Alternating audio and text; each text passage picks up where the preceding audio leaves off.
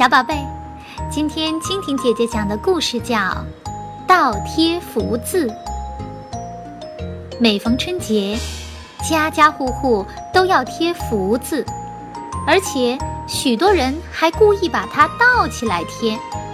据说啊，这一习俗的由来与财神有关。相传，财神是掌管世间财富的神仙，法力无边。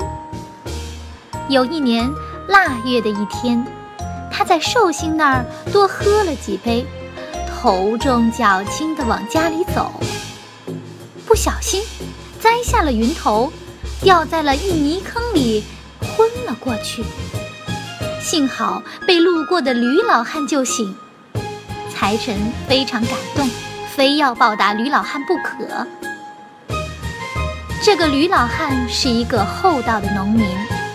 一听财神要报答自己，便连忙推辞道：“哎，我说，你这人也真是的，这乡里乡亲的有啥好谢的呀？谁还没有个为难犯灾的时候啊？”财神却执意要报答他，一拍胸脯说：“哎，老兄，别客气，我可不是一般人。说吧，你要啥？”就有啥。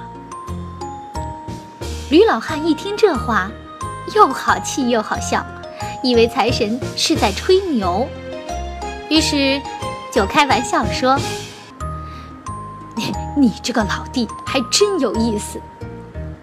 好吧，我要一对元宝，金元宝，你有吗？”财神一听，便哈哈大笑说。小事一桩，这样吧，年三十儿的晚上，你在你家的门上贴一个福字，记住要倒着贴，我认门儿给你送过去。说完，高兴地走了。吕老汉以为他在说大话，根本没当回事儿。转眼就到了年三十儿的晚上，吕老汉突然想起。财神曾对他说的话，心想：反正闲着没事儿，俺倒不如照他的话试试。于是他就在自家的门上倒贴了一个福字。谁知初一早晨，当吕老汉醒来的时候，炕头上果真放着两锭金元宝。从此以后，每年的年三十儿。吕老汉都在自家的门上倒贴福字，而且年年都能得到一对金元宝。有了金元宝，再加上吕老汉勤劳节俭，他们家的日子一天天的红火起来。后来，吕老汉倒贴福字得金元宝的事儿被传开了，人们都学着他倒贴福字。甚至一些好吃懒做、游手好闲的人，也倒贴起福字来。他们什么活也不干，就等着年三十儿得金元宝。